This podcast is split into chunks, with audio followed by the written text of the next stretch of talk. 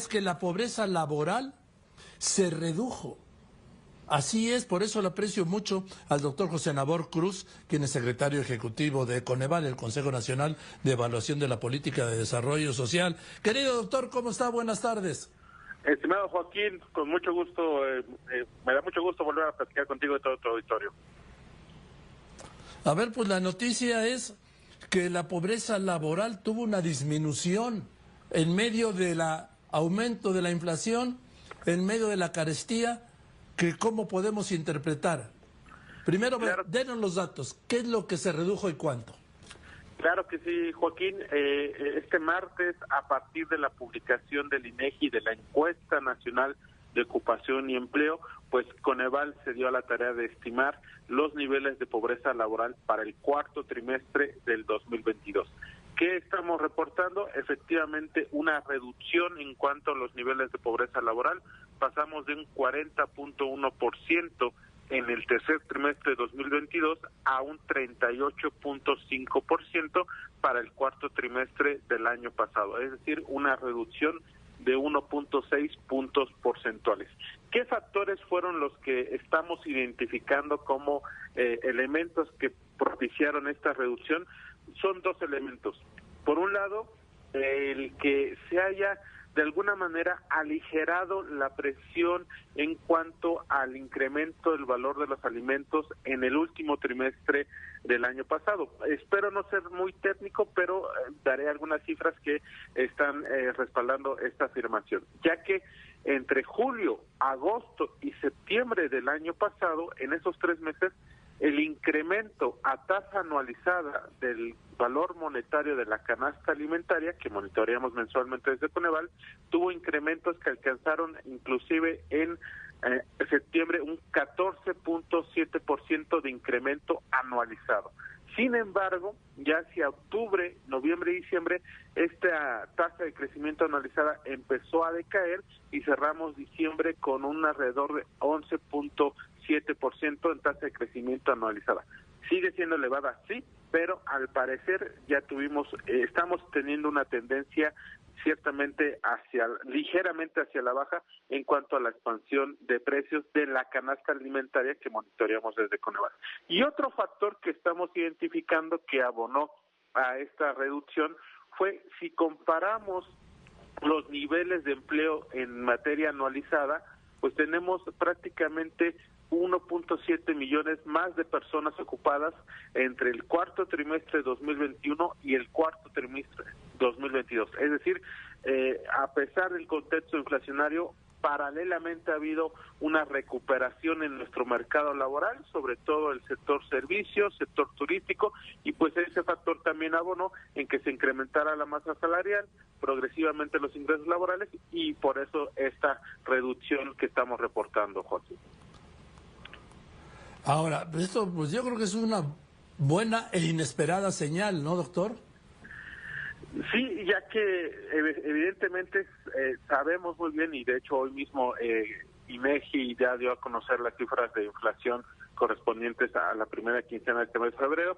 Seguimos manteniendo el orden de casi un 7.7%, pero me parece que pudiera pudiéramos esperar que esta tendencia de desaceleramiento en el incremento de precios de alimentos podría continuar ya también en estos primeros meses del año y esperemos que eso ya sea una tendencia porque evidentemente, insisto, el pico pareciera ser que lo alcanzamos en materia de precios de alimentos entre agosto y septiembre del año pasado y a partir de ahí hay una cierta tendencia descendente.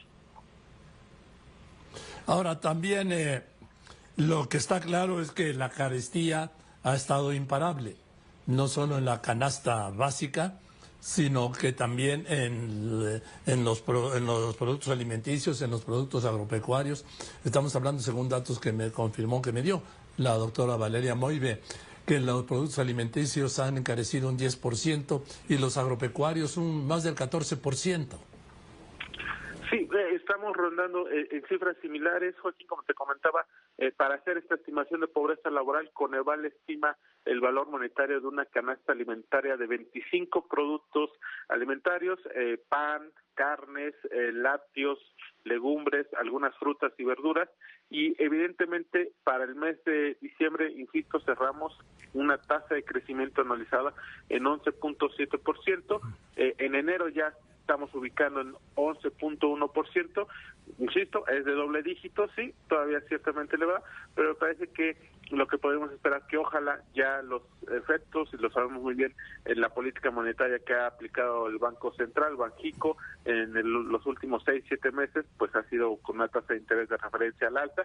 Eh, me parece que ese elemento de política monetaria puede estar abonando en ir eh, desacelerando esta esta inflación y sobre todo también algunos otros factores como el mercado internacional de algunos granos básicos que se empieza a estabilizar, también puede influir en que el trigo, el arroz, frijol, maíz, que son elementos también importantes de esta canasta alimentaria, empiecen también esta tendencia estabilizadora ya en este 2023. También veo que hay un aumento en el ingreso laboral real, que puede ser otro factor, ¿no?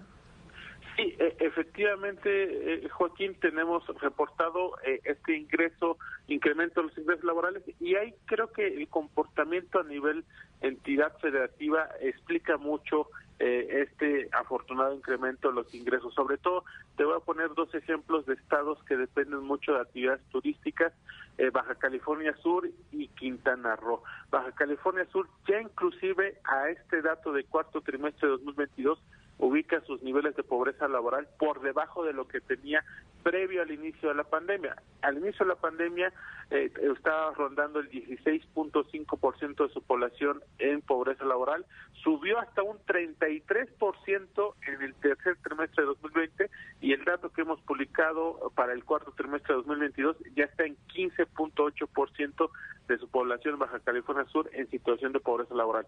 Quintana Roo tiene un comportamiento también muy similar, Previo al inicio de la pandemia, 27.8% de la población en Quintana Roo estaba en situación de pobreza laboral.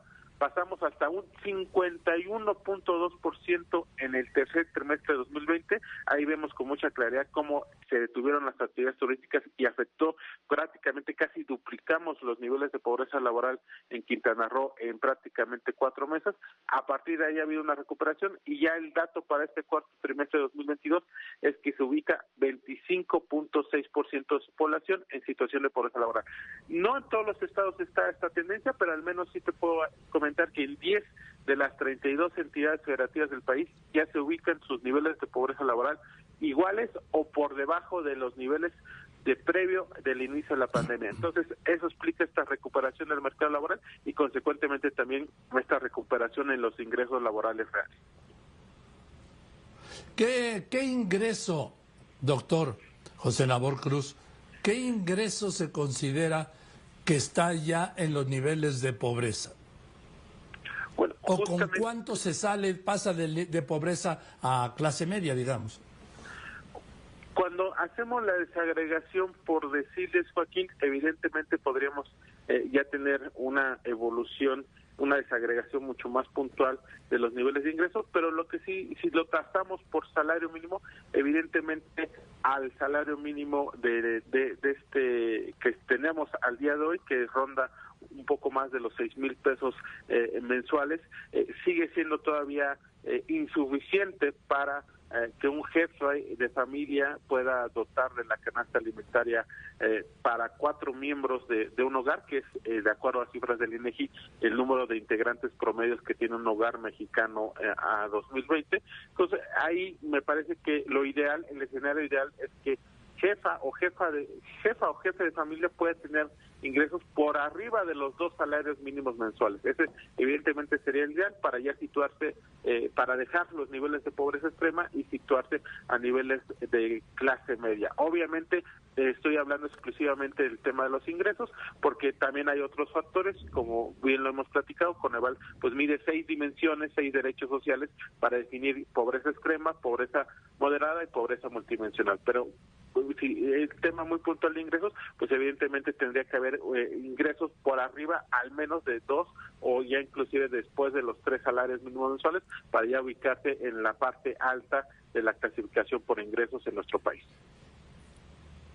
Bien, entonces, eh, en el tema de mexicanos en pobreza extrema, ¿se ratifica la cifra del, del pasado del 20? Estamos hablando de cuántos mexicanos hay en pobreza extrema, doctor en términos porcentuales, 8.5% eh, de la población de 2020 está en situación de pobreza extrema en nuestro país. Esta cifra la vamos a actualizar, Joaquín, en agosto, cuando demos a conocer los nuevos resultados de pobreza multidimensional. Entonces, al menos al día de hoy tenemos estos 8.5% de, de la población, que, bueno, prácticamente eh, es estamos hablando de 10.8 millones de personas a 2020 que estamos eh, caracterizando en situación de pobreza extrema en el país, insisto, para 2020. Ahora, y en, en, el, en el rango de la pobreza también hubo un aumento, creo que de 1.8 millones de personas, ¿no? Eh, eh, exactamente. De hecho, cuando que lo hemos platicado previamente, entre 2018 y 2020 hubo un incremento de prácticamente dos millones de personas en situación de pobreza. De esos dos millones, 1.5 millones correspondieron a los niveles de pobreza extrema y el otro medio millón al, al rubro de lo que denominamos aquí en Coneval como personas en situación de pobreza moderada. La sumatoria de ambos nos dan esos dos millones de personas que fue el incremento entre 2018 y 2020.